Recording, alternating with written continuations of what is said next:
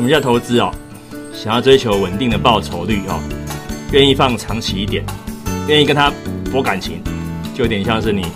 娶老婆生小孩一样。那投机啊，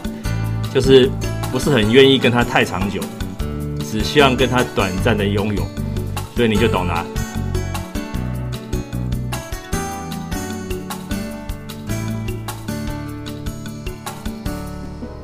嗨，各位呃，全国诶朋友、投资朋友，大家好，我是关农啊，关农哥。那这个大家今天是礼拜一啊，上午的十点五十五分左右，大家现在会最关心的是什么议题呢？啊，全地球啊，甚至全银河系最关心的当然就是川普啊跟这个拜登之间的一个状况。那两位老先生让大家觉得也是很厉害哦，一位专门讲很用力比较。粗鲁粗犷的话，另外一位还蛮常失言的哦，蛮常失言的，那忘东忘西的，所以两边造成大家看听起来会觉得说，他们这个能不能再把一些逻辑厘清一点，再出来讲话会比较好一点。那实际上来讲呢，比较有趣的是说，呃，拜登在最近的他儿子哦出了一点事情，就是呃性性丑闻，可是有的时候选民会麻痹哦。因为你，你举你举台湾为例好了，这种绯闻的东西哦，绯闻呢，有的时候出来，尤其在选前这样标出来，比较理性的选民会觉得说，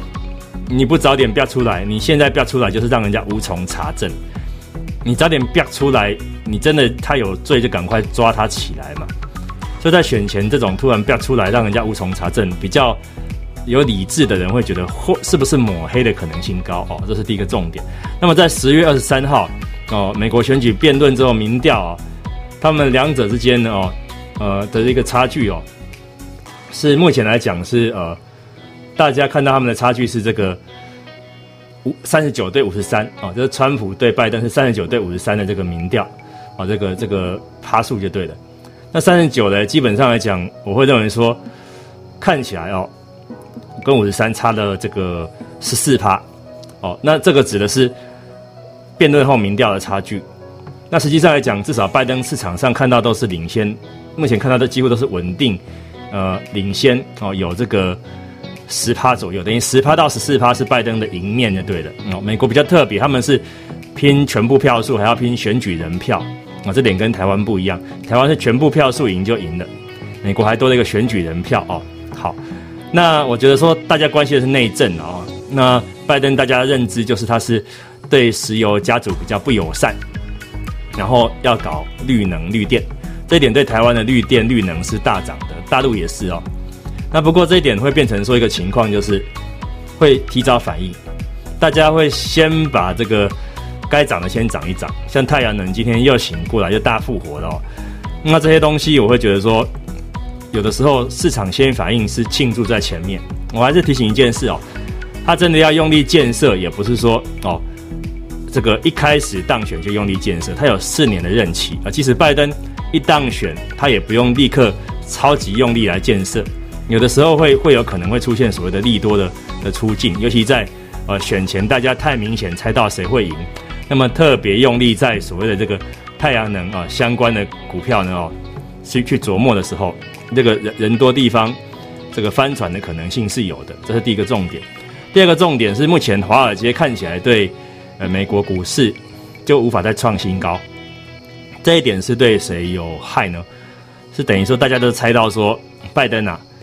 他应该是会赢的，哦，所以说川普的这个股市这个延后，就是延延续上涨的力道会被扣分，好，那这一点我觉得说没办法的事，因为大家如果都猜到川普应该不会赢的时候，对于后面刺激经济的这个动能的这个力道。会认为比较没有那么强劲的时候呢，那就就会就会形成一个一个呃尴尬的情况啊。尴尬的情况是两个，当然不至于说立刻崩盘了，就是不涨难涨，或者是呃对于上涨会有疑虑的哦。那当然呃，川普他的政绩里头有一个很重要性叫做反中，他就是用民族主义哦在反中。那你在反中，基本上来讲呃，从二零一八年哦这个三月。到现在二零二零年的十月，这两年七个月当中，大陆股市被他弄得真的是很辛苦哦。大陆股市呃，其实每年都还是有 MSCI 啊富时指数把钱灌进去啊。那么呃，关农啊，我啊，我我这个台湾、大陆啊两边的这个合格的分析师的证照我都有哦，等于是两边都合格的专家。那么对陆股我是觉得很很惋惜哦，他一直有很好的机会点，那被川普压制了两年半，那又遇到了新冠肺炎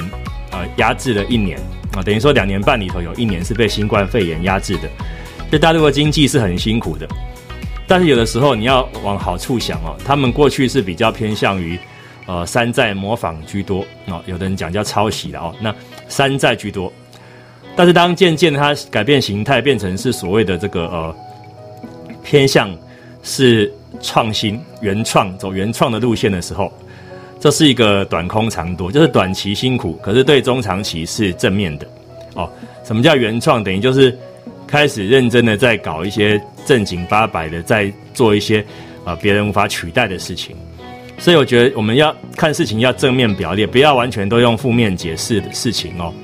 看到大陆被川普修理，就完全一概都用负面解释，我觉得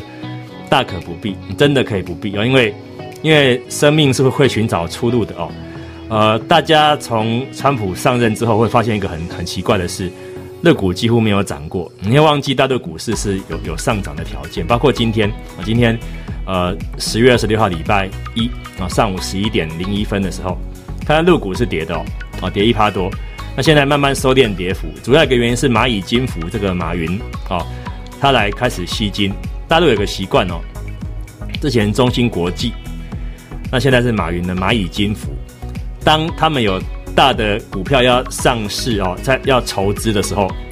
其他人会被排挤，钱会被排挤，就是排挤效应。那这个有的时候就是有点类似像我们之前那个范德永业抽签嘛，股市就会缺钱嘛。那他们的那个呃，这个新股上上市吸金的效应比台湾更强大哦，所以这也是因此这个蚂蚁金服，马云说是全世界呃最大的融资啊，马云成为大陆首富了，恭喜他，身价四千亿人民币，折台币大概一点六兆，哦，这个连任台呃中国首富很厉害，非常厉害。那第二名的马化腾身价也只比他少一点点而已，哦，也很厉害，很年轻的马化腾。啊，腾讯的啊，那我会认为说，大陆基本上来讲，现在是最辛苦的时候。那台湾呢？台湾现在是好是坏？啊，如果在川普呃很有可能选不上的时候，就要看这个目前的现有的这个我们台湾的政府对美中之间的这个博弈啊，所谓博弈就是对美中之间的拉拢跟疏远啊，看他怎么选啊。我自己认为。呃，政治是没有永远的敌人与朋友。政治我们不多谈，我只是纯粹就经济层面来解读。我认为说，这个蔡女士哦，她有可能会因为川普的，如果他落选，他要重新修补跟拜登的关系，甚至连带会重新修补与大陆的关系，这可能性是有的。因为毕竟，呃，你看，嗯，像我我我我去士林夜市看。说倒了一百家店哦，当然有人讲说是因为这个呃店租的关系太贵，但是去想一想啊，像我举例哈，我今天带三百块钱去逛台湾任何一个夜市，我举例我去逛任何夜市的时候，三百块钱我可以吃到饱，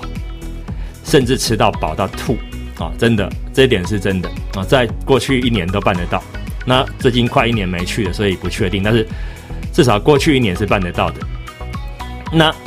去士林夜市三百块钱，很有可能就打水漂，一下子就用掉了，而且吃不到什么东西。啊，我我我是我们小时候是住士林的，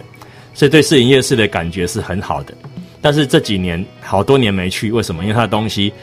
跟以前不一样的，那个价格确实不是很合理的。哦，跟品质相比，不是说四零夜市不好，它有它的优点啊，地点好，然后整个呃人文的人。风土民情让人家觉得很舒服，因为它这个就是呃台北市的北区嘛，北区就是比较休闲的，像士林北投哦，士林离北投很近，你士林夜市逛逛，去北投洗个温泉也不会太远。但是士林的夜市已经现在变成说是昂贵代名词，跟高雄的六合一样。这个昂贵我觉得可以接受哦，只要你有品质，再昂贵都是一个合理的事情。但如果呃品质没有办法让大家很认同的时候，你的昂贵反而变成一种原罪啊，变成一种原罪。所以这点我要提醒大家，就是说现在的经济啊，是因为呃新冠肺炎的关系啊，旅行社也是听说要倒很多家哦，那终究台湾还是要靠观光，我们是一个小岛国哦，终究要靠靠观光。所以在呃拜登如果当选，那个有赖于蔡英文女士的智慧。与大陆修补好关系，重新把观光客回流，当然防疫优先，可是经济是绝对不可以不顾的，我是这么认为的哦。所以这一点我会提醒大家，就是说还是要了了解的，就是人性哈。这个有赚钱啊，这个衣食足而后知荣辱。当你有赚钱哦，吃饱肚子吃饱顾好，你才知道什么叫荣辱哦，就是光荣与羞辱。当你没钱的时候。你你你还管他什么荣辱？赚钱第一嘛，哦，不会管你是光荣还是被羞辱，一定是以赚钱为目的嘛。